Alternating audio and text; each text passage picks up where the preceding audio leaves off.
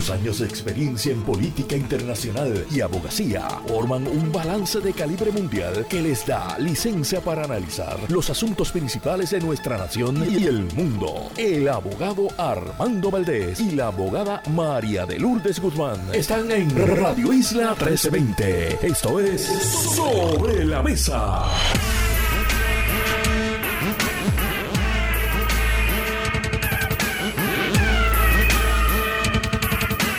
Buenos días Puerto Rico, soy Armando Valdés, usted escucha sobre la mesa por Radio Isla 1320. Hoy en Sobre la Mesa estará con nosotros, estarán con nosotros, José Nadal Power y Federico de Jesús, ellos son nuestros analistas de temas federales. Además, estará con nosotros Carlos Severino, que de paso estuve compartiendo con él anoche en una actividad de la Academia de Jurisprudencia. Estará con nosotros, él es nuestro experto en materias internacionales y hablamos con él sobre todo lo que está pasando a nivel internacional, la reciente reunión del presidente Biden con el presidente chino Xi Jinping y por supuesto todo lo que está pasando tanto en Ucrania como en el Medio Oriente. Y en el último segmento, Maritza Barreto estará con nosotros. Ella es geóloga, profesora y catedrática de la Escuela Graduada de Planificación del Recinto de Río Piedras. Esto en ocasión de un artículo que se publicó sobre el efecto del huracán María sobre las costas. Y el efecto no es el que usted esperaría. Por lo visto, según señaló el periódico El Nuevo Día, ha habido un aumento en el área seca de las playas. Entiéndase, el área donde hay arena aumento en cuanto a pietaje y además un aumento en el número de playas que hay en Puerto Rico. Eso en comparación, entiendo yo, que entre el 2010 y el 2018. Claro, también tenemos los efectos de la erosión. Vamos a ver cuál es el balance hablando con la geóloga Maritza Barreto. Todo eso y por supuesto, como todos los días, de lunes a miércoles, Marilu Guzmán se sienta a la mesa y junto a ella analizamos todos los temas para hoy 21 de noviembre del 2023, casi casi víspera. Hoy es víspera de la víspera del Día de Acción de Gracia. Son las 8 y 3 minutos de la mañana.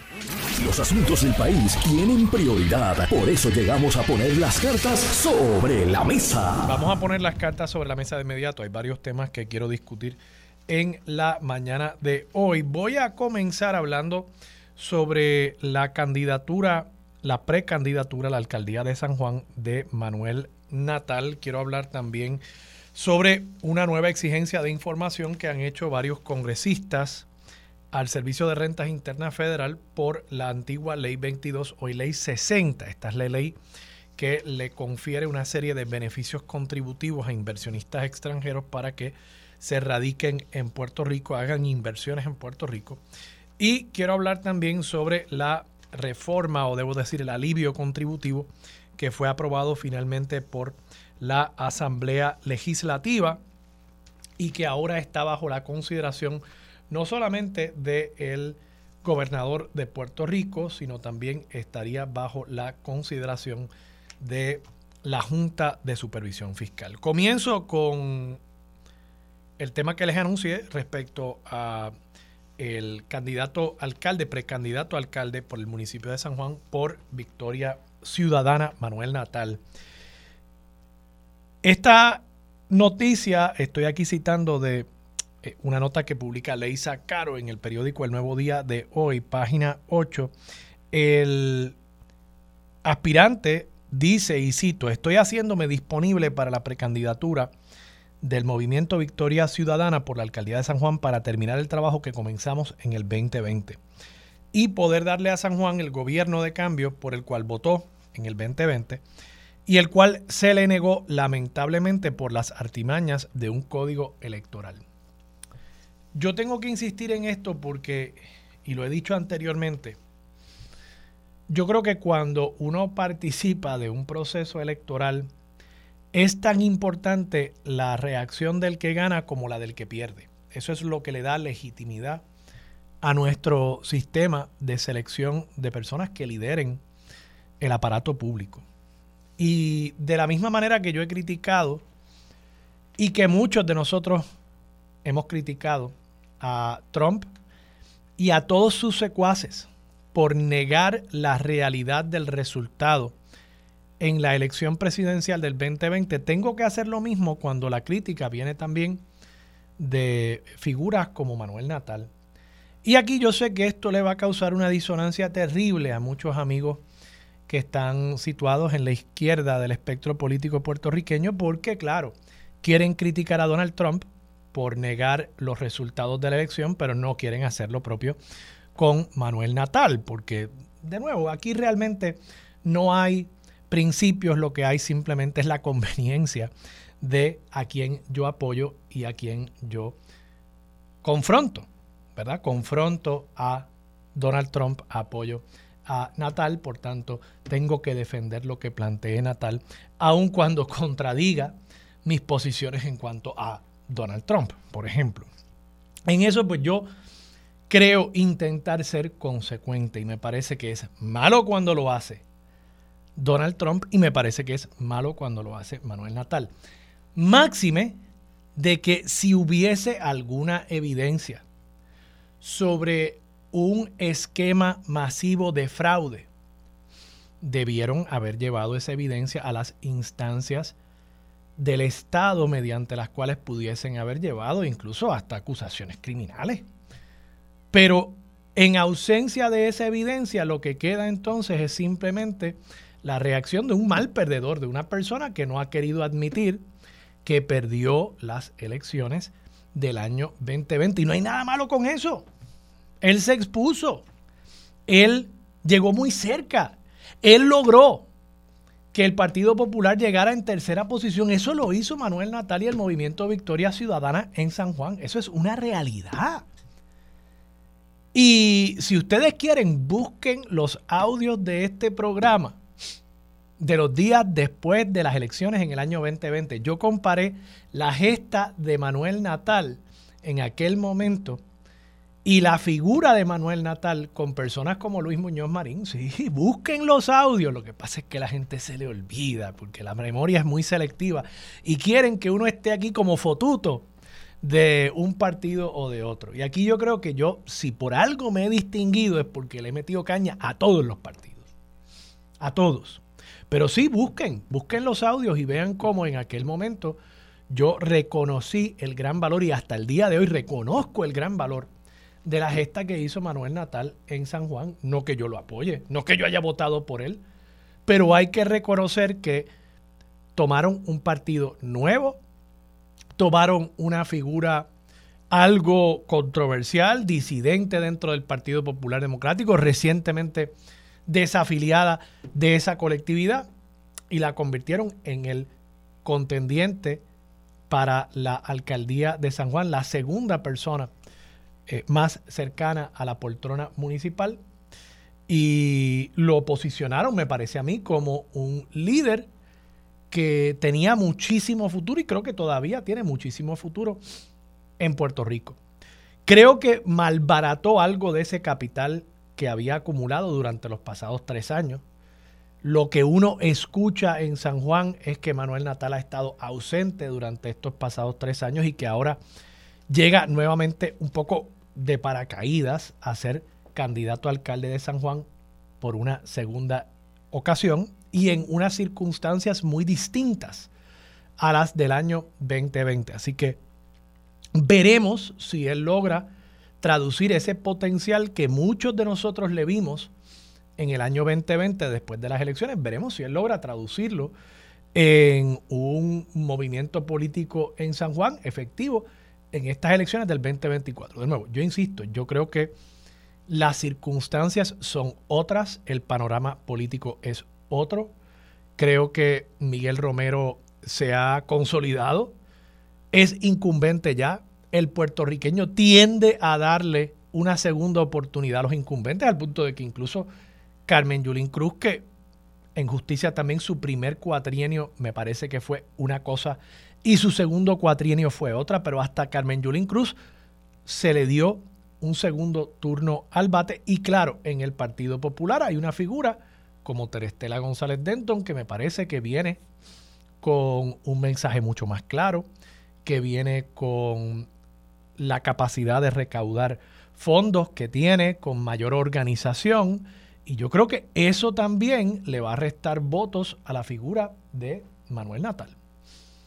Pero de nuevo, yo no creo que Manuel Natal tenga que, incluso me parece que es hasta desdorar su propio logro, el insistir siempre en que esto fue una elección que le robaron. No, mire, usted llegó segundo, usted hizo un gran trabajo, siéntase orgulloso de eso, no hay por qué estar siempre amargado en la vida.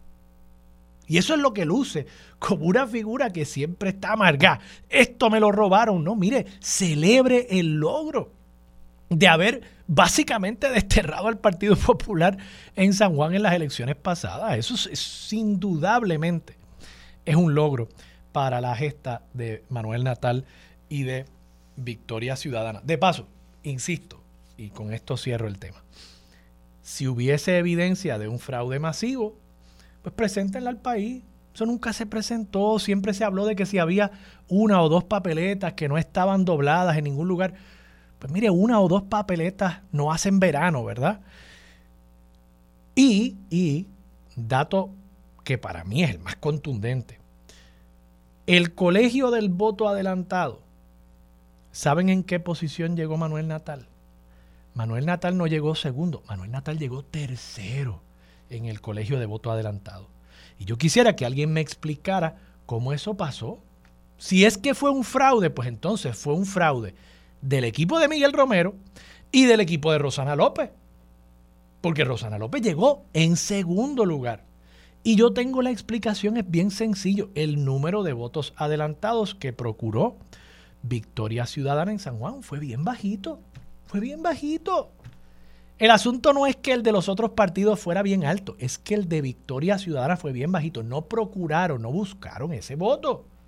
Y seguramente habían adultos mayores que querían votar por Manuel Natal, pero que no pudieron ir a votar porque pues, nadie les buscó su voto, nadie les gestionó ese voto adelantado y el día de las elecciones había mucha fila y decidieron no votar. Y eso es lo que pasó y por eso a mí no me vengan con el cuento de que a Manuel Natal le robaron las elecciones, porque de paso son las mismas elecciones en las que salieron electos y electas cuatro legisladores de Victoria Ciudadana. Entonces hubo un robo, pero hay unidades incluso donde Juan Dalmao llega en segundo lugar en San Juan. Creo que hay unidades en San Juan donde Juan Dalmao llegó en primer lugar. O sea, Hubo un robo y un fraude únicamente del PNP, únicamente en la papeleta municipal. En el resto de las papeletas, pues dejaron que la gente votara como les diera la gana. No sé, no me hace sentido este planteamiento de Manuel Natal Máxime de nuevo, cuando en el voto adelantado, que es donde dicen que se le robó las elecciones, cuando en el voto adelantado, pues de nuevo llegó en tercer lugar, pues porque no procuraron ese voto. Sencillo. Vamos a dejar esa changuería ya. Pasemos al tema de la ley 22. Ley 22, como ustedes saben, es la antigua ley que promovía el que los inversionistas se mudaran a Puerto Rico a cambio de unos incentivos contributivos atractivos en Puerto Rico y que naturalmente al mudarse a Puerto Rico, esas personas no pagaran contribuciones federales. Realmente e, es esa combinación de factores, ¿no?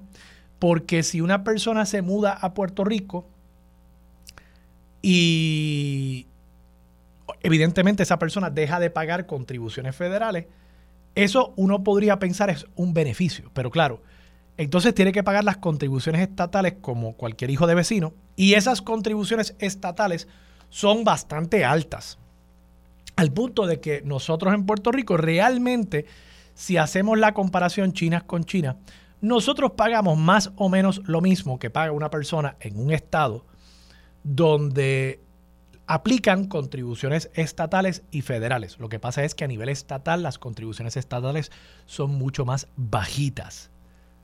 Cuidado con ese planteamiento porque igual a nivel local las contribuciones sobre la propiedad son mucho más altas. Y claro, que la mayor parte de los servicios públicos en los estados se prestan a nivel local y por eso es que las contribuciones a nivel local son más altas, porque las escuelas las paga el condado o la ciudad, la policía, los bomberos, todos esos servicios se prestan a nivel local y entonces el Estado no tiene que recaudar tantas contribuciones para pagar por esos servicios. Pero, de nuevo, en general, aquí en Puerto Rico, nuestras contribuciones son bastante más altas y cuando uno hace la comparación, realmente nosotros pagamos más o menos unos porcientos similares a personas que viven en estados donde hay una contribución sobre los ingresos estatal y una contribución, naturalmente, sobre los ingresos a nivel federal. Así que una persona que se muda aquí, si fuera únicamente por evitar el pago de contribuciones federales, eso no sería lo suficientemente atractivo. Así que con la ley 22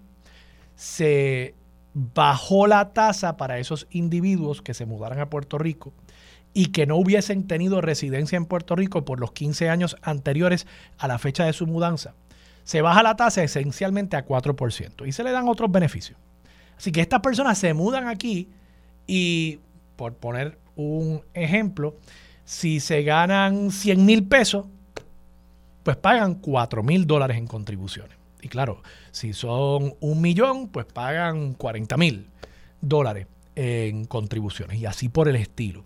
Así que pagan una tasa mucho más baja, no pagan contribuciones federales y de pronto la combinación de esos dos factores se torna en un atractivo para que estas personas vengan aquí a evitar el pago de contribuciones. Esto ha causado ciertamente mucho malestar tanto aquí en Puerto Rico como en el Congreso. En el Congreso hay quienes dicen que esto es una causa relacionada a la descolonización de Puerto Rico y que están realmente defendiendo a los puertorriqueños. Yo veo otra cosa y es que los congresistas naturalmente representan a sus estados, aún aquellos que dicen que también representan y velan por los intereses de los puertorriqueños y genuinamente hay muchos que sí velan por los intereses del pueblo de Puerto Rico. Pero el principal constituyente, el principal, la principal prioridad de los congresistas es las personas que los envían al Congreso, que son los electores de su distrito. Y muchas de estas personas están preocupadas, gente, por ejemplo, congresistas de Nueva York, porque ha habido muchos inversionistas que se han mudado de Nueva York a Puerto Rico.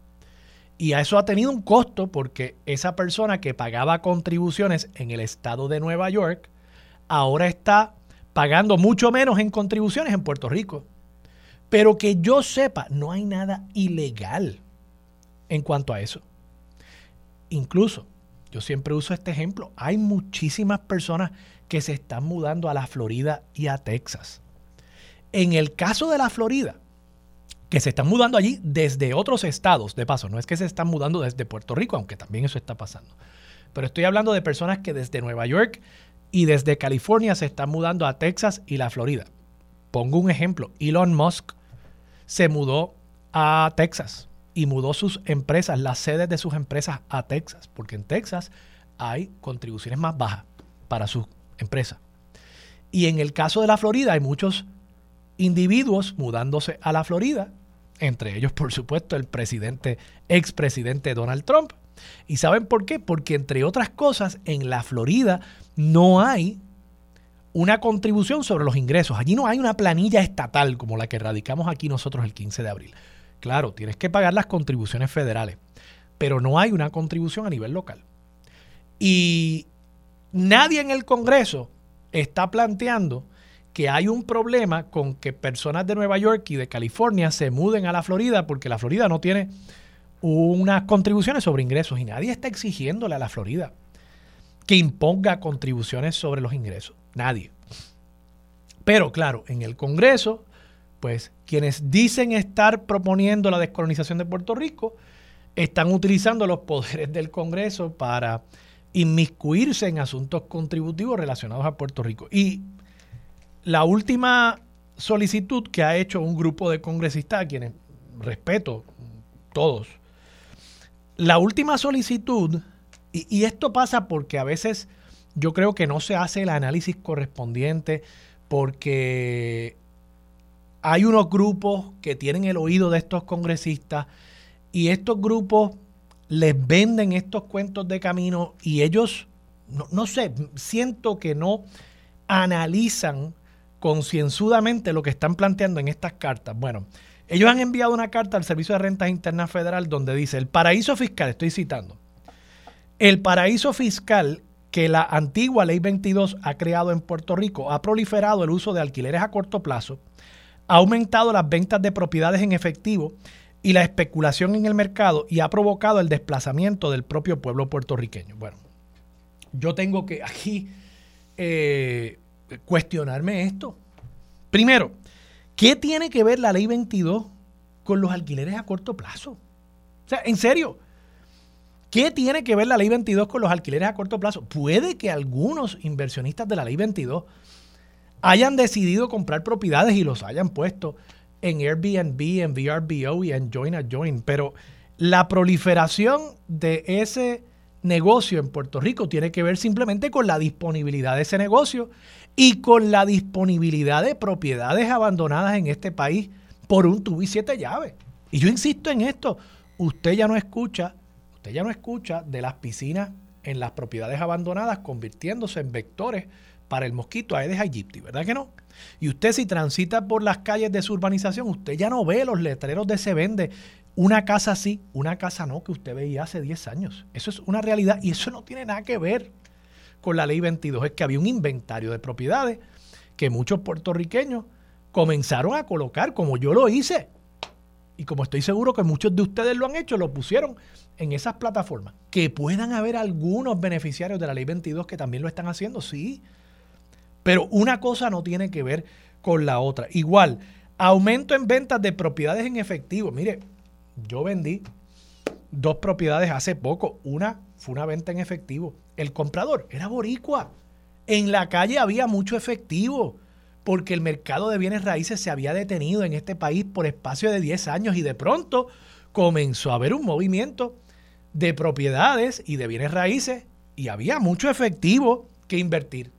Puede que algunos de la ley 22 hayan comprado en efectivo, pero está relacionado una cosa con la otra. Yo no sé. No sé, me sospecho que no y me sospecho que no tienen datos para respaldar estas aseveraciones que hacen en estas cartas. De nuevo, usted puede estar opuesto a la ley 22, pero vamos a analizar las cosas con datos fehacientes, no simplemente con especulación y con las cosas que por repetirse en los medios una y otra vez se convierten esencialmente en hechos en un país donde lamentablemente el manejo de las estadísticas y de los datos tiende a ser bastante superficial. Vamos a la pausa, regresamos con más de Sobre la Mesa por Radio Isla 1320. Quédate en sintonía, conéctate a radioisla.tv para acceder y participar en nuestra encuesta diaria. Sobre la Mesa por Radio Isla. Los asuntos de toda una nación están sobre la mesa. Seguimos con el análisis y discusión en Radio Isla 1320. Esto es Sobre la Mesa.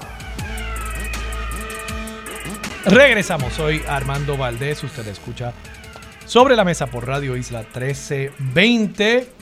Marilú Guzmán está sentada a la mesa. Buenos días, Marilú. Buenos días, Armando, y saludos a todas las personas que nos escuchan. Ley 22, vamos a hablar de eso. Eh, de nuevo, yo no tengo problema con que la gente objete la ley 22, pero, pero siento que se ha convertido como en este cuco que de pronto es responsable de todos los males de Puerto Rico eh, y de algunas cosas que yo no creo que sean malas, ¿verdad? Yo no creo que, los alquileres a corto plazo eh, sean de por sí malos. Creo que puede haber un punto, y, creo que se ha llegado en algunos lugares, donde puede tener unos efectos que en el balance de intereses que tiene que hacer todo gobierno, pues habría que calibrar para asegurarnos de que no tenga unos efectos nocivos sobre la convivencia, sobre la disponibilidad de, vivienda asequible para familias jóvenes particularmente. Pero, pero siento que, que si se quiere tener una discusión y una conversación sobre la ley 22, deberíamos tratar de buscar datos correctos y, analizar realmente eh, el impacto que ha tenido en Puerto Rico eh, eh, esta medida. ¿Cómo tú lo ves? Mira, este, lo que hay que ver es la experiencia que nosotros hemos tenido a raíz de que esta ley comenzó a implementarse. Y es la experiencia que ha tenido, han tenido muchas comunidades. por otro lado, hay que leer también los reportajes investigativos que ha hecho el Centro de Periodismo Investigativo, que hasta donde tengo conocimiento ha hecho dos reportajes investigativos sobre eso, sobre la falta de fiscalización no solamente de parte del Departamento de Hacienda, sino del Departamento de Desarrollo Económico y Comercio, y cómo hay muchas de estas personas que no eh, rinden los informes correspondientes sobre sus ingresos, eh, ni son fiscalizados por, la, por, por, el Departamento de Desarrollo Económico y Comercio. Es decir, estas personas se les aprueban los decretos y después están total y absolutamente por la libre. Y tenemos el caso emblemático de aquel señor Brock Pierce. ¿Brock Pierce? Brock eh, Pierce, el, que se, el que de Vermont. Ah, el que, ajá, que ese señor expresamente dijo que él era residente de Vermont y se postuló para, para senador y aquí el Departamento de Desarrollo Económico y Comercio no hizo absolutamente nada con una persona que confesó que ya no era inversionista residente. Lo que es realmente preocupante es por qué nosotros tenemos que tener una ley 22. Yo no entiendo eso. ¿En qué medida eso ha ayudado al desarrollo económico de este país? Esos son los datos que yo quiero ver. Porque aquí no hacía falta una ley 22. Entonces nosotros nos convertimos... Eso es una pregunta válida. por eso... Pero te pregunto, ¿no hay países que, que teniendo, obviamente, otras herramientas que no tiene Puerto Rico, que es, digamos, conceder ciudadanía? ¿verdad? Países que, eh, Portugal, por ejemplo, ellos conceden la ciudadanía portuguesa si tú inviertes, creo que es 250 mil dólares en, en, Portugal. Y te conceden la ciudadanía porque ellos están buscando atraer residentes, son países donde hay una tasa de natalidad muy baja. Están mm. buscando atraer residentes y personas, claro, que tengan una capacidad económica eh, para, para invertir. Puerto Rico no puede hacer eso porque nosotros no tenemos, o sea, no, no, no concedemos ciudadanía. Pero, pero este es un modelo algo similar. ¿Tú, ¿Tú estás en contra de esos modelos en general? ¿O hay algo en de este en Puerto Rico que no te gusta? O sea, ¿por qué no, querríamos en general, personas a Puerto Rico? En general no, porque, porque fíjate, una, un país como Singapur, que era eh, colonia de Malasia, eh, adquirió su independencia en el 1967, si mi memoria no me falla, y comenzó a desarrollar estrategias de desarrollo económico y una de las estrategias que estableció fue recibir inversión extranjera de empresas extranjeras que vinieran a invertir, pero con la condición de que se tenían que eslabonar con empresas eh, de, Singapur, de manera que eso eh, se convirtiera en eh, inversión directa para el país. Y hay que ver, ¿verdad? Es una de las soberanías exitosas que, estudia Collado Schwartz en su libro, eh, del cual salió una nueva edición hace poco, donde de la situación en la que vivían los singapurenses, si así se llaman, eh, pues ahora tienen un salario promedio de 60 mil dólares. Pero es porque hay una visión distinta. Aquí vienen las empresas y los chavitos se van volando para los Estados Unidos y se dice que hay unos 35 mil dólares, 35 mil millones de dólares que salen todos los años de esas empresas extranjeras hacia los Estados Unidos y que no hay reinversión en el país. Entonces, en el caso de la ley 22, yo no tengo problema en que haya inversionistas. Pero en Singapur, ok, pero es que tenemos que ir paso a paso, ¿verdad? Esos 35 mil millones, de, ¿de qué se componen? Son, son las ganancias de empresas multinacionales en Puerto Rico que fabrican, por ejemplo, fármacos aquí en la isla. ¿Es eso? Yo, y, y, y, megatiendas también. Bueno, megatiendas, claro, que venden productos que traen claro. al país. En, en Singapur no hay tiendas extranjeras. Bueno, pudiera verlas, Armando, pero si tú me permites yo terminar, terminar mi pensamiento, porque yo no, yo no, a mí no me interesa discutir el asunto de Singapur. Puede que haya empresas extranjeras, por supuesto que sí. Lo que yo estoy diciendo es que ellos establecen una, un, un, una metodología de desarrollo económico que no es la que existe aquí. Y por eso tú ves que este país, el salario promedio son 20 mil dólares al año que incluso este, eh, está bien por debajo de muchísimos lugares en el mundo y por eso la gente se marcha del país porque quiere buscar mejores condiciones de empleo y salario en otros lugares, incluyendo los Estados Unidos, donde, donde hay unos mejores eh, ofertas, ¿verdad? Entonces uno dice, ¿por qué no aspirar a eso? ¿Por qué cuando aquí se establecen todas esas empresas, nosotros no procuramos que realmente eso se traduzca en inversión para el país. ¿Por qué nosotros no trabajamos para que se pueda, eh, parezca que esa gente tribute? No, esa gente no se les toca. Encima de eso, Aquí se dan 20 mil millones de dólares al año en incentivos contributivos. El país no sabe en qué se van y esa gente, mucha de esa gente coge esos incentivos contributivos con el compromiso de crear unos empleos y no los crean.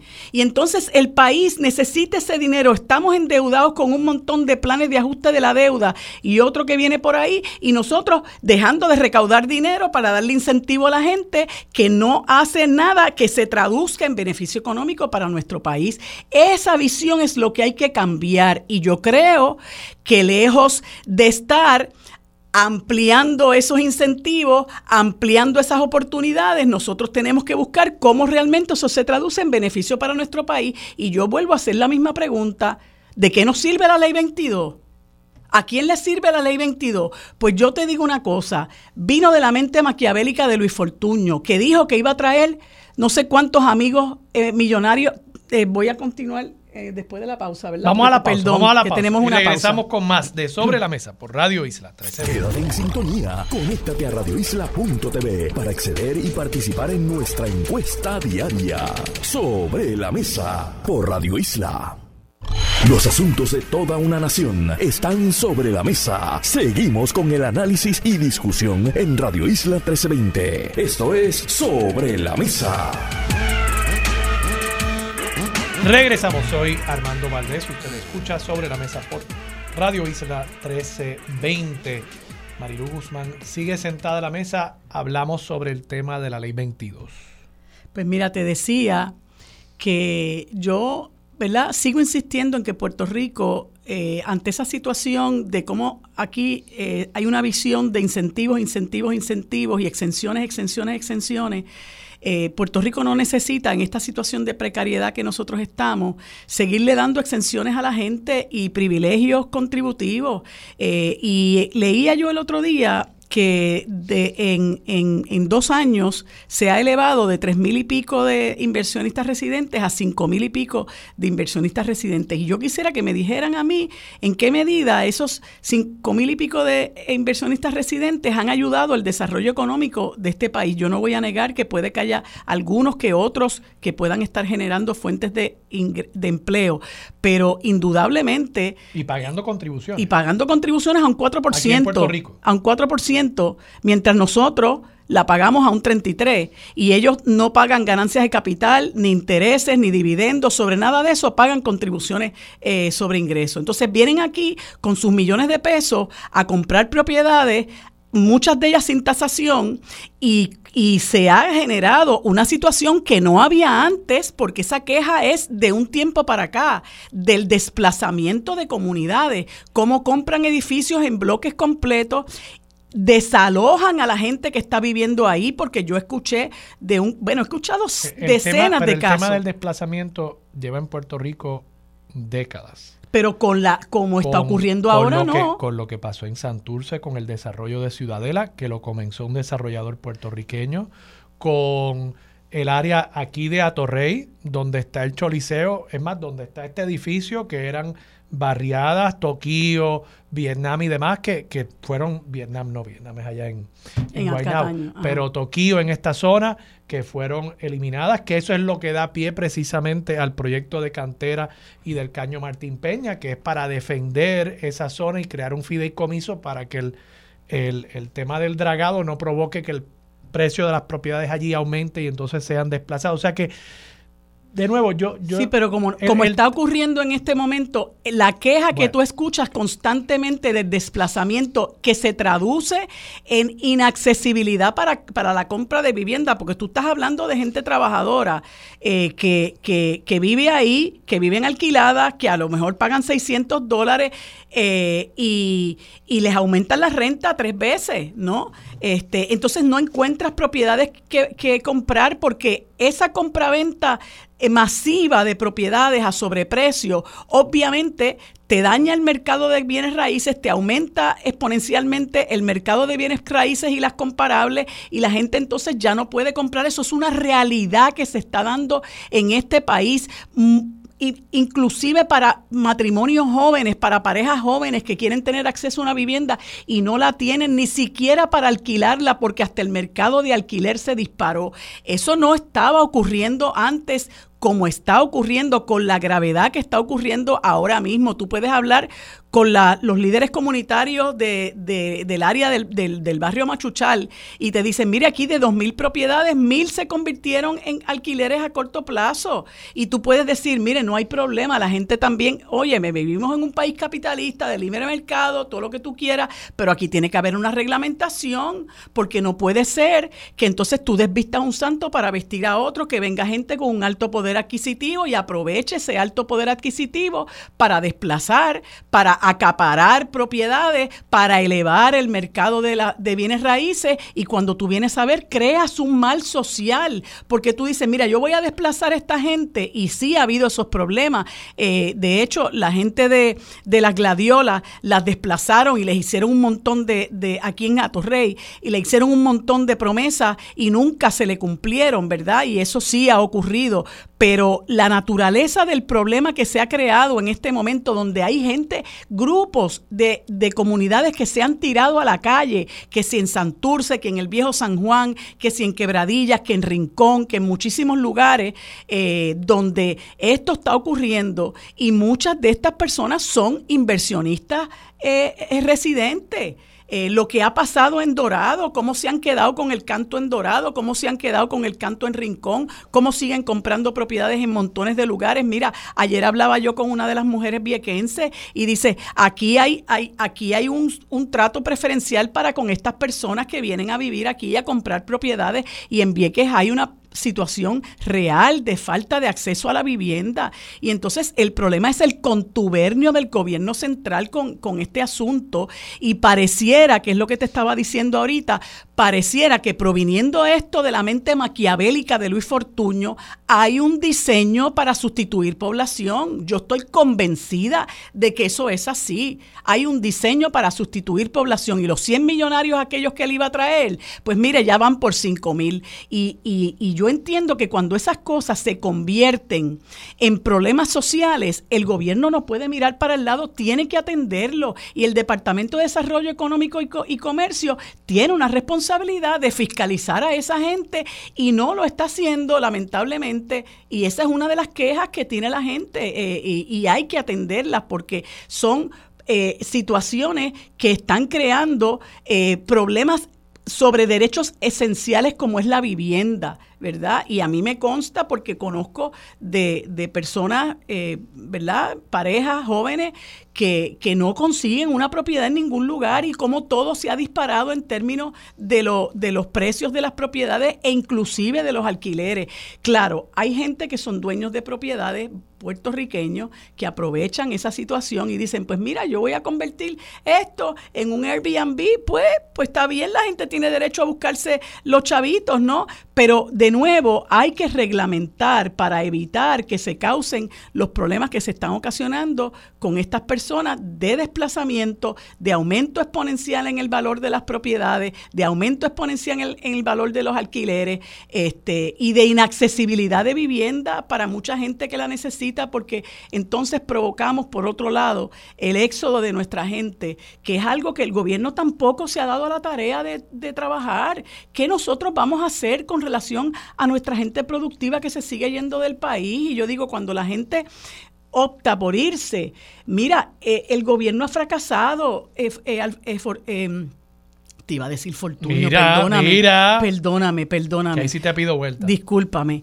Este, cuando la gente ha fracasado, porque tú lo que lo mejor que a lo que puedes aspirar como gobierno es a crear las condiciones para que la gente en Puerto Rico viva feliz, viva contenta, siente que tiene lo básico. No hay necesidad de ser rico. Por eso te hablaba yo un día de que esto, esta gente del Pacto de Democracia y Prosperidad este, tienen la mente en Belén. Eh, son, yo creo que son de los libertarios que, que, han empezado a, aflorar por ahí, eh, porque la prosperidad es simple y sencillamente que tú tengas lo básico y que tengas salud y que puedas tener buenas carreteras, que no, no, no sientas que tu seguridad está en riesgo. Esas cosas, eso no es lo que vende nuestra sociedad, lamentablemente, ni, pues ni, nuestra cultura popular también. Pues eso es una cosa que yo creo que eso es una obligación del gobierno, eh, crear las condiciones para que la gente viva feliz y viva en paz. Marilu, vamos a la pausa, regresamos, porque yo sé que uno que vive feliz y en paz, si nos vamos a tiempo a la pausa, es ir aquí.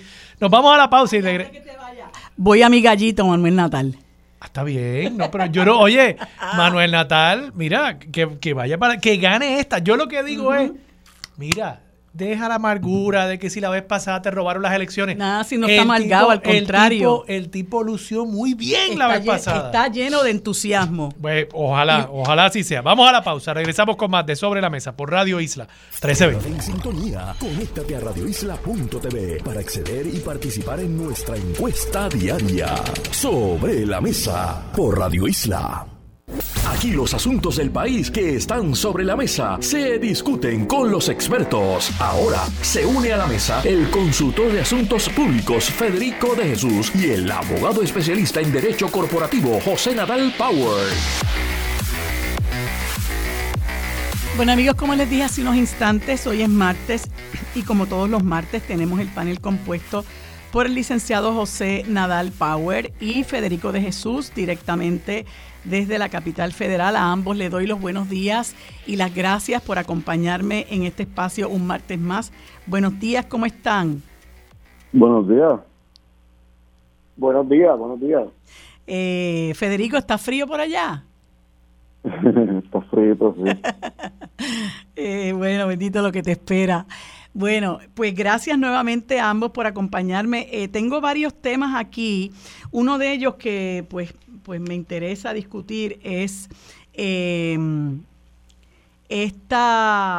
eh, esfuerzo que han están llevando a cabo varios congresistas de, eh, del Congreso de los Estados Unidos, entre ellos Nidia Velázquez, Alexandria Ocasio Cortés, creo que también está la congresista Bárbara Lee de California y, y creo que Rashida Tlaib eh, creo que ella es de Michigan, eh, donde están solicitándole al Internal Revenue Service que eh, provea información sobre los esfuerzos que está llevando a cabo para asegurar que los beneficiarios de la antigua Ley 22 cumplen con las normas del estatuto. Eh, eso se ha venido conversando hace mucho tiempo.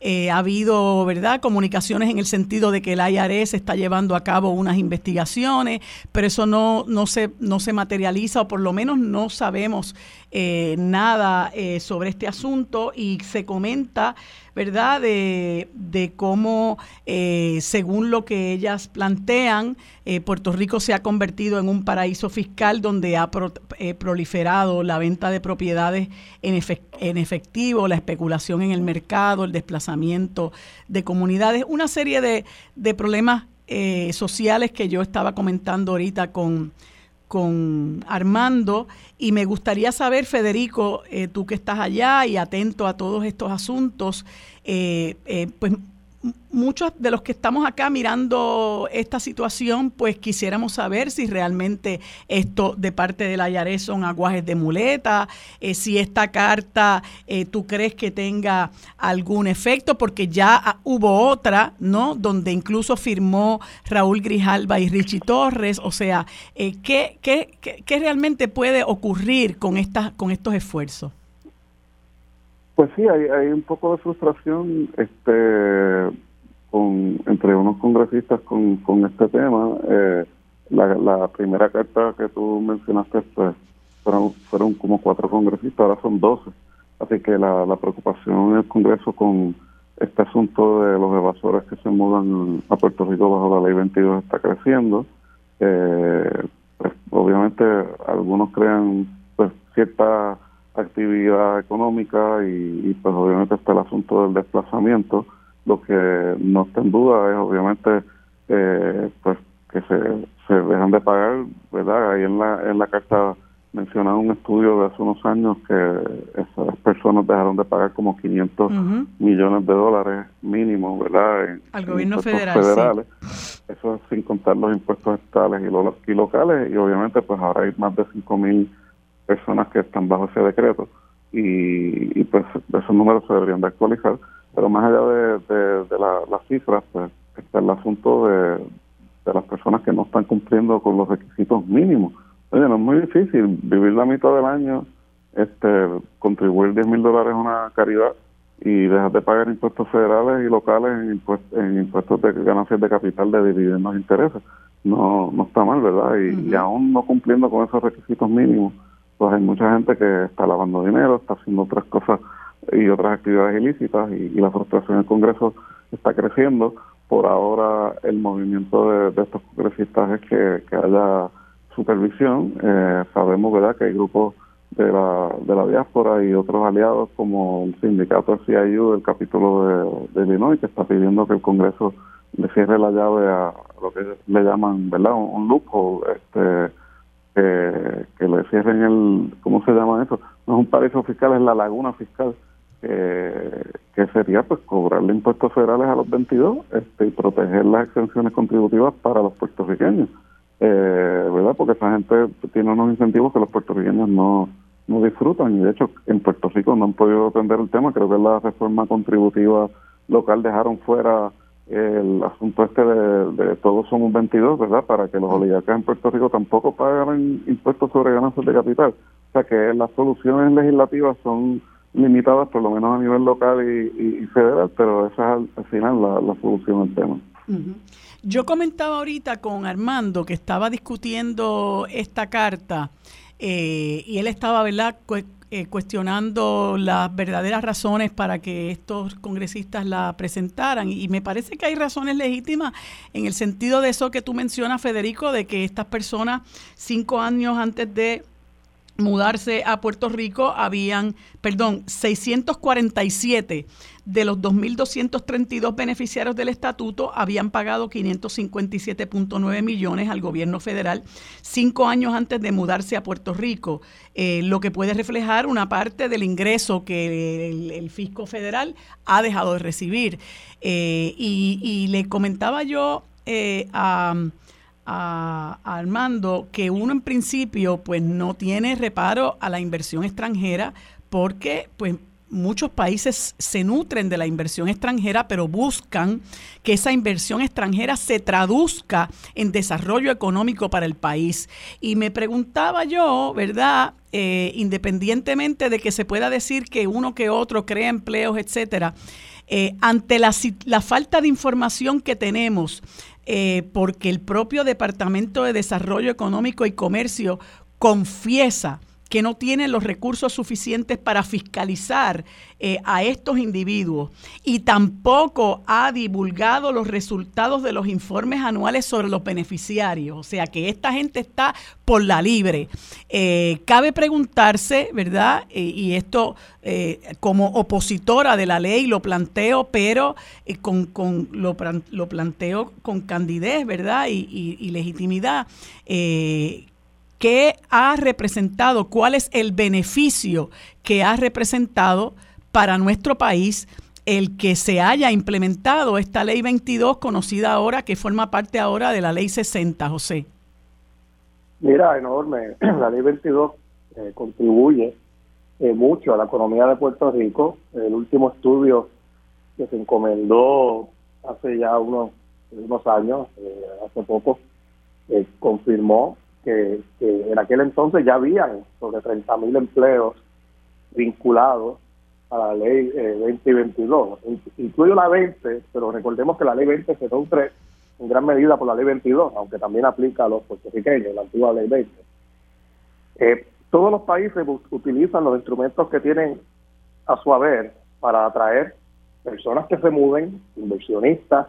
Algunos países te dan su ciudadanía a cambio de unas inversiones o, un, un visado de residencia permanente, junto con algunos incentivos. Aquí pues lo que tenemos en nuestras manos es proveer incentivos contributivos para que se muden. Los estados también lo hacen. Florida, eh, allí no se pagan un montón de impuestos. Ah, tienes que pagar eh, eh, eh, taxes federales en Florida porque es un estado, sí. Pero también aquí estamos compitiendo contra los estados, contra otros países, para atraer personas que se muden y que contribuyan a la economía.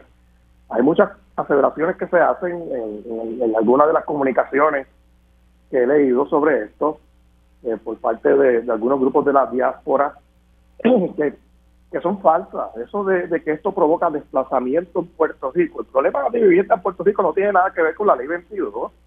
Ni la ley 22 fue la que provocó los Airbnb en Puerto Rico. Se mezclan los temas, a mi juicio, de manera eh, pues totalmente demagógica mm. para marchar la ley 22. Que sí, que hay algunos casos aislados de gente que no cumple. Pues mira, pues claro que hay que fiscalizar. Nadie se opone a eso. Tienen que cumplir con la ley de Puerto Rico y la ley federal, ¿no? pero decir que, esta ley lo que provoca es el desplazamiento en Puerto Rico, que el problema de, costos de vivienda en Puerto Rico por culpa de de la ley 22 es totalmente eh, falso. ¿Y, a qué tú lo atribuyes? Al mercado de vivienda. Mm. Eh, en, Estados Unidos hay un problema también de costos de vivienda. ¿Y, hay, ¿Y de dónde sale tanto dinero? ¿De dónde sale tanto dinero de, de un país que está empobrecido y endeudado? en Puerto Rico hay escasez de vivienda, hay escasez de vivienda y eso es lo que provoca eh, eh, que aumenten los costos y, no hay inventario, ese es el problema.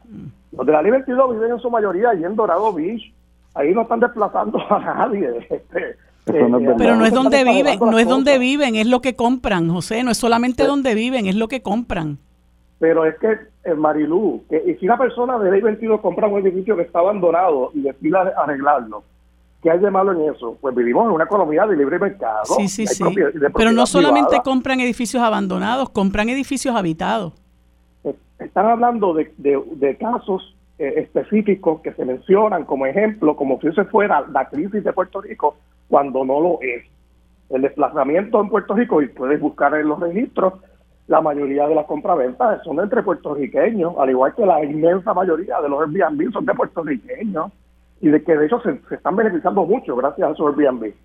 Así que eh, estar aquí mezclando los temas me parece eh, eh, muy desafortunado. Yo creo que la ley 22 es positiva para Puerto Rico. De nuevo, estamos compitiendo contra los estados, contra los otros países alrededor nuestro para atraer personas que se muden e inversiones. Y los instrumentos que tenemos en los puertorriqueños en nuestras manos son los contributivos gracias a la autonomía fiscal que tenemos. Ah, que ahora resulta que los grupos se oponen a esto están preocupados por el bienestar del IRS. Bueno, pues mira, eh, no digan entonces que están defendiendo a Puerto Rico, están defendiendo al IRS. Es lo que quiero decir aquí.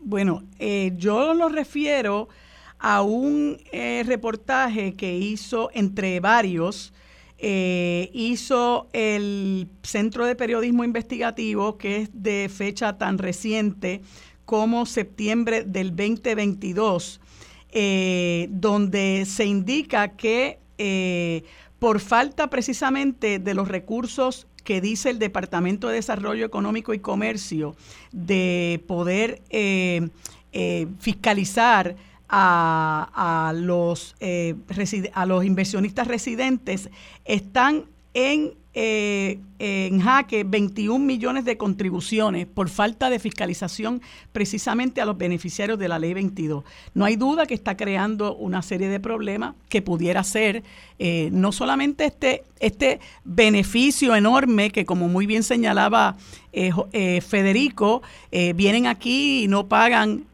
contribuciones por dividendos, ganancias de capital ni intereses, obviamente hacen gala de su enorme poder económico eh, y tampoco son fiscalizados. Y entonces nosotros dejamos incluso de ganar dinero que necesitamos porque lamentablemente hemos eh, sido gobernados por eh, gobiernos que tienen una visión, eh, como lo que ocurre desde hace muchísimas décadas, de la exención contributiva, de los incentivos económicos, y cuando venimos a ver estamos dejando de allegar recaudos que malamente necesita el país, Federico.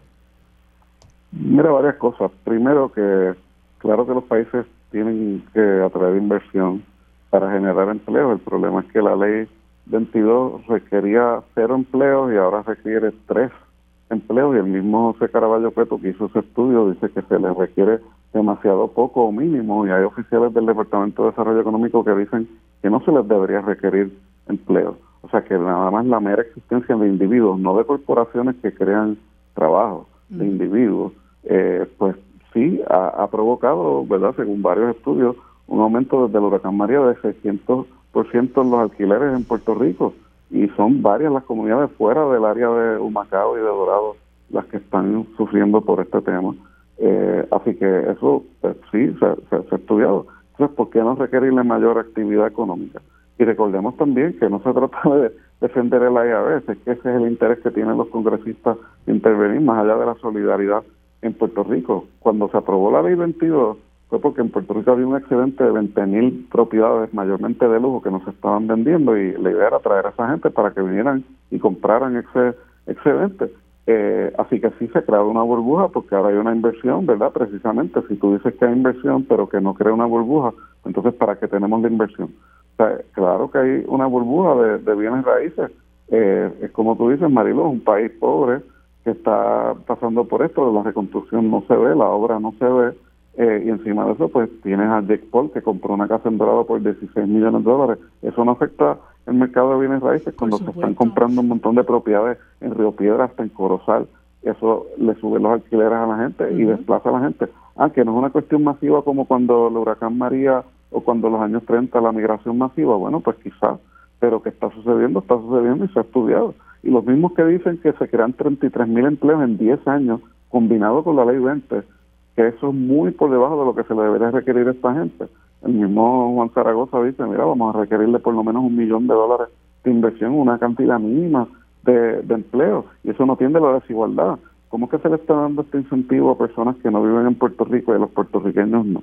Eso también es un problema, pero también al arreglar eso, ¿qué quiere decir?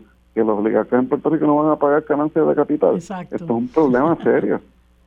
Sí, eso y eso eso provocó que la reforma contributiva eh, es por lo menos esa esa parte de la reforma contributiva eh, se eliminara porque Zaragoza fue una de las personas que dijo que eh, lo que había que era que ponerle garra a estos decretos y a esta política de los inversionistas residentes y no extenderlo a los ricos de Puerto Rico. Antes de pasar a otro tema, José, algo que quisieras comentar. Bueno, no, yo, me reafirmo, el, el, problema de costos de vivienda en Puerto Rico, ni los Airbnb tienen nada que ver con la ley 22. Si no existiera la ley 22, habría menos empleos en Puerto Rico, tendríamos una economía más devaluada y habría muchos más jóvenes puertorriqueños yéndose de aquí buscando empleo en otro lugar en los Estados Unidos. Eh, todo eso que se ha dicho, pues que se, lo digan a las más de 30 mil personas eh, cuyos empleos dependen de, la ley de Bueno, yo lo que no puedo concebir es un gobierno que no tenga la creatividad ni la capacidad para generar otras fuentes de empleo, como no sea, atrayendo a inversionistas residentes a, a, vivir aquí parte del tiempo y a eh, disfrutar, ¿verdad?, de la evasión contributiva de contribuciones federales y, y, de las del fisco puertorriqueño. Yo no puedo concebir que la política económica, la política de desarrollo económico única y de creación de empleo se base únicamente en la creación de la ley 22. Me parece que, que, no podemos aspirar a eso nada más. O sea, bueno, lo, mismo se decía sobre la 936, el famoso mantengo corporativo. Ya vimos lo que pasó. Y de un plumazo se fue esto no son corporaciones para los individuos, José. Es lo mismo, es lo mismo que decía Romero Barcelo, pero nada. Bueno, quería preguntarles ahora sobre esta encuesta que me parece que es de NBC, eh, donde se dice que un 70% de los encuestados entre los, la edad de 18 a 34 años em, rechaza la política o ve con malos ojos la política eh, de, de, Biden con relación a este conflicto entre Israel y, y Hamas. Eh, y me gustaría escucharlo sobre, sobre este tema.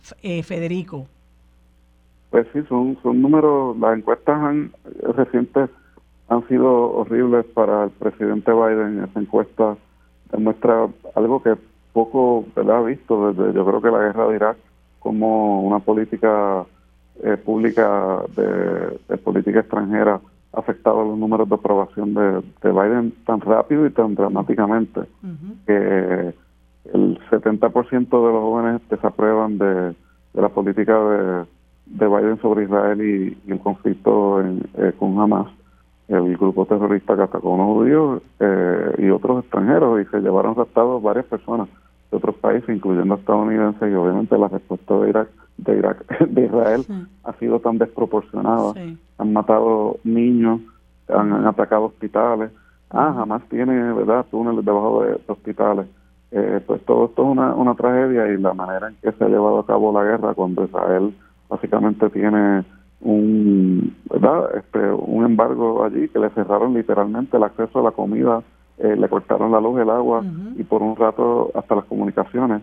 Es insostenible la comunidad internacional se ha volcado pero lo interesante es la juventud en Estados Unidos. Y más allá de la juventud el nivel de aprobación de Biden en, según esa encuesta bajo el nivel más bajo está en 40% y 57% del público estadounidense desaprueba de la gestión de Biden, que a pesar de todos los logros económicos, en ese renglón también no le dan el crédito a Biden, eh, ¿verdad? Por los 13 millones de empleos que ha creado, una economía que está creciendo a un ritmo no antes visto, un desempleo en 3.6%, pero la crueldad eh, de Israel con, con, la población civil de Gaza y el apoyo del gobierno de Estados Unidos y de Biden en particular le ha afectado muchísimo. Eso ha provocado que Biden haya tenido que cambiar un poco su acercamiento al tema y haya pedido unos altos al fuego temporeros y unas negociaciones por los rehenes, pero la opinión pública le, ha hecho mucho daño. Y el efecto electoral, eh, yo diría que se pudiera sentir en estados como Michigan, donde hay una población árabe americana altísima, eh, y en esa población también la, el nivel de aprobación a Biden había estado como en 64%, era bajo de 17% sea que son, son números preocupantes eh, para la Casa Blanca, para Joe Biden, para los demócratas que se perfilaban que pudieran recobrar el control de la Cámara de Representantes. Y, y pues si no hay un cambio de curso rápido, pues eh, estos son problemas, ¿verdad? Estamos un año a las elecciones, obviamente, y este tema pues puede ser que se resuelva, pero ahora mismo le está causando un dolor de cabeza enorme al presidente Biden. Este, y, y hay que, hay que evaluar también que en, este, en estos tiempos, ¿verdad? Contrario a lo que fue cuando la invasión de Irak, recuerdan que, que George eh, Bush, hijo, eh, eh, propagó aquella mentira de que había armas de destrucción masiva que estaban siendo escondidas por Saddam Hussein y causaron toda aquella, toda esa masacre de civiles. y bueno, Irak ahora pues no es lo que, lo que era, con, incluso hasta con Saddam Hussein, ¿verdad? Otro tanto hicieron en, en Libia bajo la presidencia de, Obama. Eh, pero las redes sociales y la oportunidad que tiene la gente de mirar eh, de manera alternativa lo que está ocurriendo, eh, me parece que le da una dimensión distinta a los asuntos, ¿verdad? Ya no es tan fácil engañar a la gente con relación a lo que está ocurriendo, porque la gente tiene acceso eh, a mucha información eh, que los medios corporativos eh, no, no, no, no propagan, ¿no? no difunden. Hay que sentarse a mirar eh, algunos periódicos y algunas eh, eh, televisoras y realmente uno, uno, uno tiene que apagar porque, o sea, es tan burdo el dirigismo ¿no? y la ocultación de, de información eh, que la gente también se molesta con eso y empieza a buscar información por otro lado y no hay duda de que la magnitud del genocidio es, es eh, le, rompe el corazón al más duro. Eh, y creo que eso ha operado, ¿verdad?, en este, en este desagrado que tiene la gente, en esta molestia tan grande que se ha traducido en unas enormes manifestaciones en los Estados Unidos, alrededor del mundo, pero curiosamente también he visto manifestaciones de judíos ortodoxos eh, por la paz, ¿verdad? Que, dicen, en, no en mi nombre, esto no ocurre en mi nombre. Y creo que, bueno, eh, los políticos tienen que estar eh, atentos al hecho de que ya la gente no es tan fácil de engañar, José. Mira, ciertamente los problemas políticos de Biden que tienen que ver pues con muchos factores, algunos están fuera de su control, otros sí están en su control. Eh, repasemos cosas que hemos hablado antes aquí, como la crisis eh, migratoria, eh, el problema ¿verdad? De, la inflación que, ocurrió sobre todo en el último año, aunque se ha estabilizado un poco.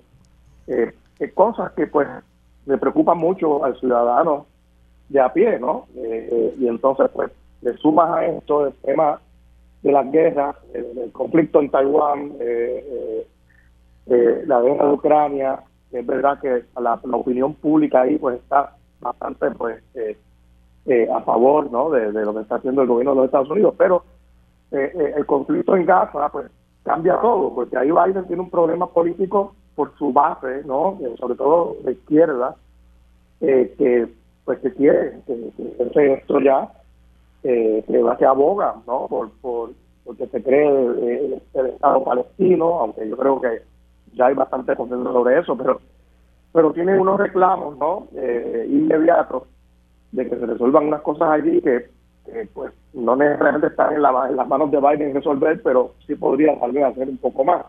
Eh, y esa base eh, de, izquierda, muchos jóvenes ahí también, pues es indispensable para él poder ganarle una elección a Donald Trump.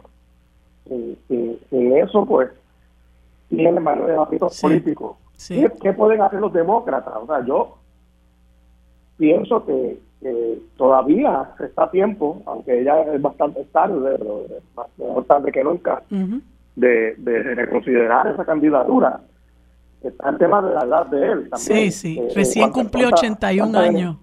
81 energía tiene para manejar todos estos conflictos internacionales y, problemas internos, ¿no?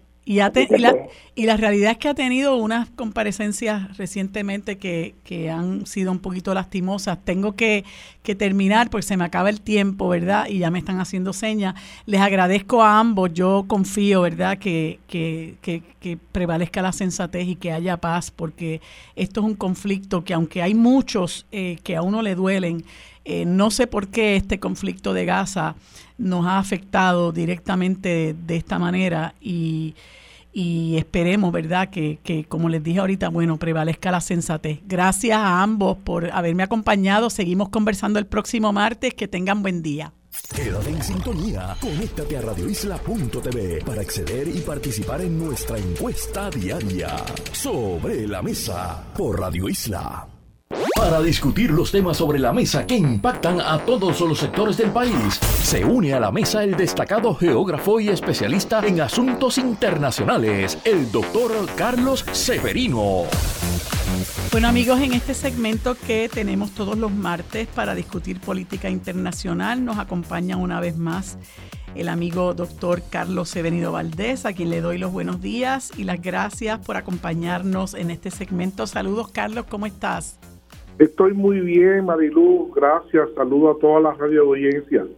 Bueno, Carlos, eh, nos pasó un camión por encima y todavía no le hemos encontrado la tablilla. Eh, la verdad que la verdad que te voy a decir, yo no tenía mucha esperanza en que ganara Sergio Massa en las elecciones de Argentina. Me, me parecía que era muy difícil, dada la situación económica por la que ha estado atravesando Argentina, que no es del cuatrenio de Alberto Fernández, cabe decirlo, eh, pero no hay duda de que, ¿verdad?, aumentó la inflación enormemente, los niveles de pobreza son altos, y entonces tenían de candidato nada más y nada menos que alguien que fácilmente podía responsabilizarse de esa situación, que era el ministro de Economía. Y a pesar de que, bueno, eh, de que a, Javier Milei se le apoda el loco desde que era chiquito, eh, y pudimos verlo en algunas comparecencias, muchos, muchos y muchas de nosotros espantados eh, viendo este fenómeno que, que venía prácticamente sin control eh, apoderarse de la presidencia de Argentina, eh, pues eh, me parece que todo operó, se crearon las condiciones para que este individuo llegara a la presidencia de Argentina y se cierne sobre Argentina un gran peligro. yo le di, estaba leyendo esta mañana una columna muy interesante que publica nuestra amiga eh, Marcia Rivera, eh, que está muy vinculada a los procesos eh, políticos en la Argentina y explica muchas cosas, ¿verdad?, que pueden venir sobre, sobre el pueblo argentino y muy particularmente la visión de esta vicepresidenta que está con ahora con esta candidata a vicepresidenta que pronto lo será, que es Victoria Villarruel, eh, que tiene unas visiones eh, fascistoides, ¿no? Por no decir fascista. y me gustaría, ¿verdad?, que, que, que, me digas si compartes conmigo esta visión de, de, a qué se debe, ¿verdad?, ese camión que le pasó por encima a, al peronismo en la Argentina. Sí, es que como tú muy bien dices, realmente no puede ser motivo de una sorpresa, porque eh, Primero que el primer factor que hay que analizar es que en ciencia política la experiencia que se sabe es que eh, para cualquier gobierno eh, en reelección eh, el tema de la inflación es casi una sentencia de muerte. es muy difícil ganar con una inflación galopante y en este caso la inflación en la Argentina llegó a estar en 145%.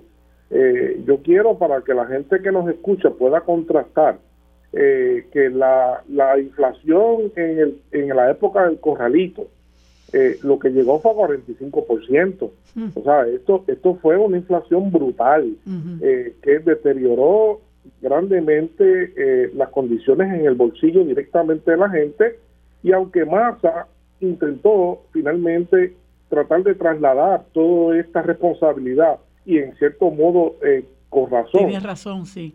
A lo que fue eh, eh, tomar un préstamo. Este, Al Fondo Monetario Internacional. El préstamo más grande que, que Argentina en su historia, que es un país deudor por 100 años, el préstamo más grande que Argentina ha tomado en toda su historia. así que esto, esto proporcionó toda una serie de desequilibrios que pues tampoco, para ser eh, totalmente eh, certero, pues tampoco lograron eh, este, cambiar el ritmo de los acontecimientos y se concentraron exclusivamente en renegociar la deuda. Yo creo que eso, eso fue letal para el gobierno de Alberto Fernández y sobre todo, como tú dices, en este momento, pues tú tenías que traer a tu mejor, a tu mejor este eh, político, el proyecto de mayor proceso, buscarte un, candidato que no estuviese vinculado a ese proceso, cosa que no hicieron trayendo erróneamente, me parece a mí, a, a, a, Sergio Massa, que, estaba vinculado a todo este proceso. Así que fue muy difícil, fue muy difícil todo esto. Esto por un lado. Ah, por otro lado, no me queda duda de que aquí hubo otro ganador eh, que no se menciona muy bien. Aquí hubo otro ganador y más allá de, de Javier Milei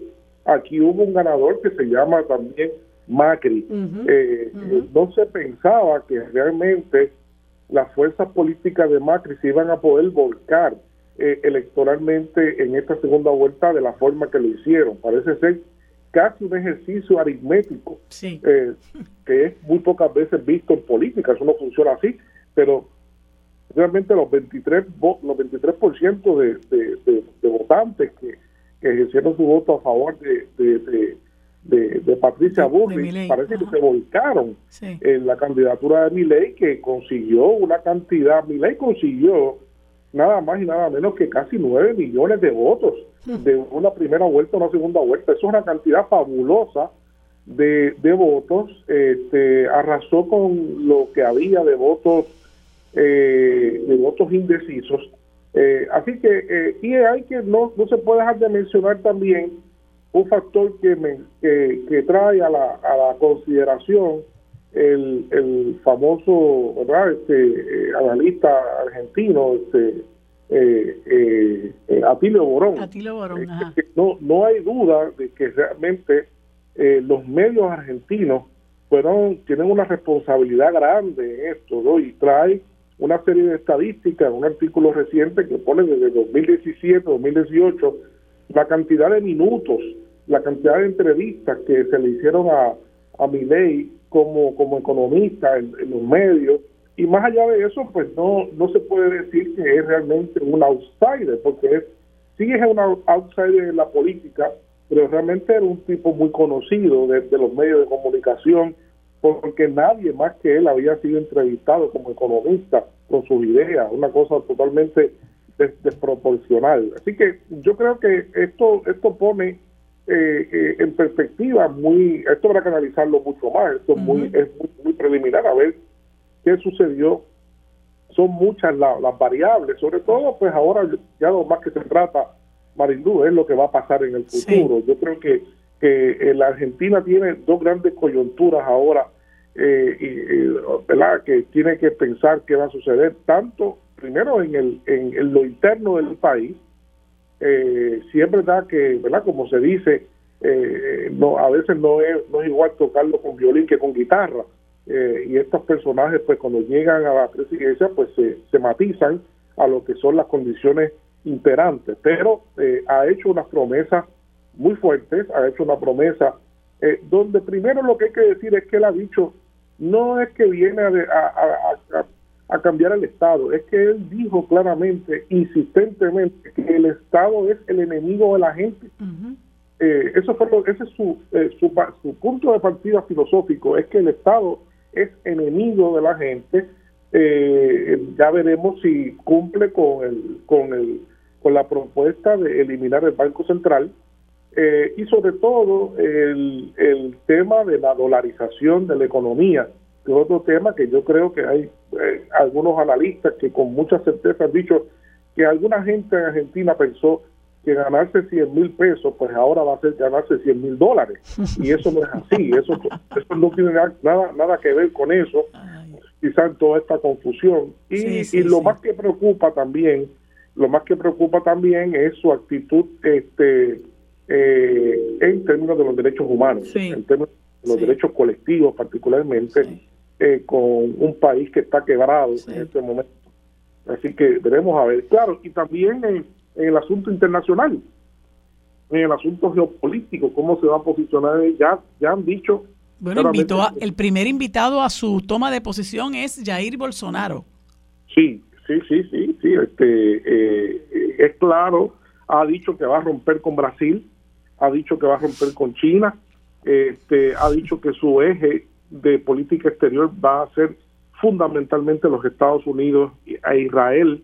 Este, así que eso pone de relieve pues una un nuevo eh, una nueva coyuntura en el marco internacional. Ah, ah, dijo claramente que no va a firmar la adhesión de Argentina al BRICS que comienza ahora el primero de, de enero o sea que esto, esto cambia, trastoca muchas cosas. Eh, no es cualquier país, eh, Argentina es el país, el octavo país más grande del mundo, con una cantidad fabulosa de, de cosas. Mi ley no tiene, mi ley no tiene, Mariluz, mi ley no tiene casi, tiene creo que siete u ocho parlamentaristas, no, no tiene bancada parlamentaria, así que tampoco va a poder implementar muchas cosas. muchas cosas, va a tener que gobernar en una medida por, por, por decretos, no sabemos hasta cuándo, hasta tanto, hasta qué tanto pueda gobernar a través de decretos, pero en su agenda privatizadora en la Argentina hay una lista grandísima de apetitosas empresas y apetitosos recursos que vender, que fácilmente pues se puede dedicar cuatro años a vender los vastos recursos del país y ahí vamos a tener una cantidad de dinero para poder operar, ¿no? Veremos a ver si eso se permite o no. Y eso, Carlos, va a provocar eh, un movimiento de resistencia que puede ser, eh, puede, puede eh, producir eh, una, conflictos grandes en la sociedad civil, sobre todo con esta visión que, como tú decías, antiderechos humanos, la, la forma en que él se expresa contra los zurdos, eh, con palabras SOS, incluso con su vicepresidenta, que, es, que, que, desciende de, familias de militares. Eh, eh, así que, que no, no pinta bien. No, no, pinta bien. Carlos, se me queda, ¿verdad? Siempre el aspecto que tiene que ver con el conflicto de, de que que, ¿verdad? que afecta a los palestinos, pero eh, se me acabó el tiempo. Era importante que discutiéramos esto, así que gracias de todas maneras eh, por, tu, por tu espacio siempre tu disponibilidad. Seguimos conversando el próximo martes. Que tengas buen día.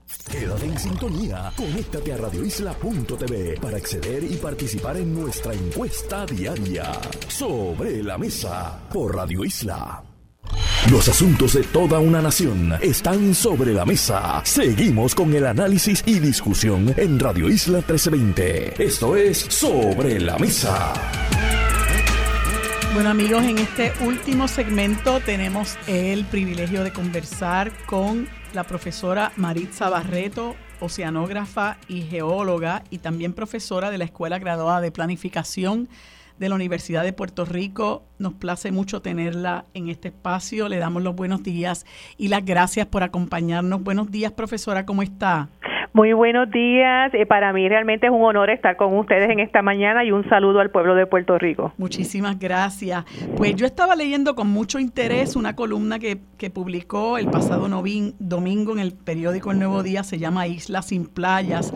Y es una columna muy interesante eh, porque, bueno, después de una serie de eventos que se han suscitado en el país, eh, donde en nuestro país y nuestro pueblo ha crecido en conciencia de la importancia que reviste proteger nuestras playas, eh, de que es un recurso maravilloso con el que contamos, que las playas son públicas, eh, que hemos aprendido, ¿verdad?, lo que significa la zona marítimo terrestre, lo, lo que es la erosión costera, que hemos aprendido sobre el cambio climático, la importancia que reviste que conservemos nuestras playas, pues usted prepara esta, redacta esta columna donde se hacen una serie de, de preguntas, ¿no? Este, como por ejemplo, entendemos el rol y servicio que dan las playas para nuestro país, se le está dando el manejo adecuado para su conservación y disfrute de las futuras generaciones, cómo compara esta gema puertorriqueña con las demás playas del Caribe y del mundo. Y me gustaría que, aunque el tiempo es corto, nos conteste varias de esas interrogantes. Sí, de, eh, este artículo sale de, una preocupación que luego que hicimos un trabajo en acá en la universidad, en la Escuela Graduada de Planificación sobre el estado de las playas, que fue un proyecto auspiciado por FEMA, eh, nos fuimos dando cuenta que más allá de la, de la del, y que es importante el interés de la erosión costera y buscar ah, eh, cursos de acción para mitigar, poco se estaba hablando de las playas que ganaron arena en Puerto mm. Rico. Podríamos decir que un 49, un 50, casi la mitad de las playas de la isla ganaron arena, pero entonces todos los todos los focos, ¿verdad? Y sin subestimarlo, estaba en la mitigación de las mm. playas erosionadas, pero no se hablaba de la planificación de aquellas playas que han seguido su proceso regular como debería ser, especialmente cuando no han sido impactadas por actividades humanas o antropogénicas que hayan eh, bloqueado o, impactado sus procesos. Y entonces de ahí es que sale este interés para, ¿verdad? preguntándonos a nosotros como puertorriqueños, ¿realmente nosotros queremos una isla que tenga muchas playas o queremos hacer una planificación que vaya eh, actuando y afectando la composición y, la, y los depósitos de playa de tal manera que los vamos a ir perdiendo aun cuando estamos todavía a tiempo, tarde, pero estamos a tiempo para salvaguardar ese recurso tan importante de la playa que mucho más allá, ¿verdad?, de la importancia de los anidajes de tortuga, que es importante, mucho más allá de la recreación, la playa es una de las barreras protectoras de las costas más importantes del país. Así que eh, realmente, ¿verdad?, sale de, de esta preocupación de que, de que inclusive se está actuando muchas veces eh, de manera reactiva y no proactiva y yo entiendo que es el momento de movernos a una planificación que vaya enfocado al cuidado de las playas para no esperar los efectos extremos o eventos extremos para entonces ocuparnos de ellas.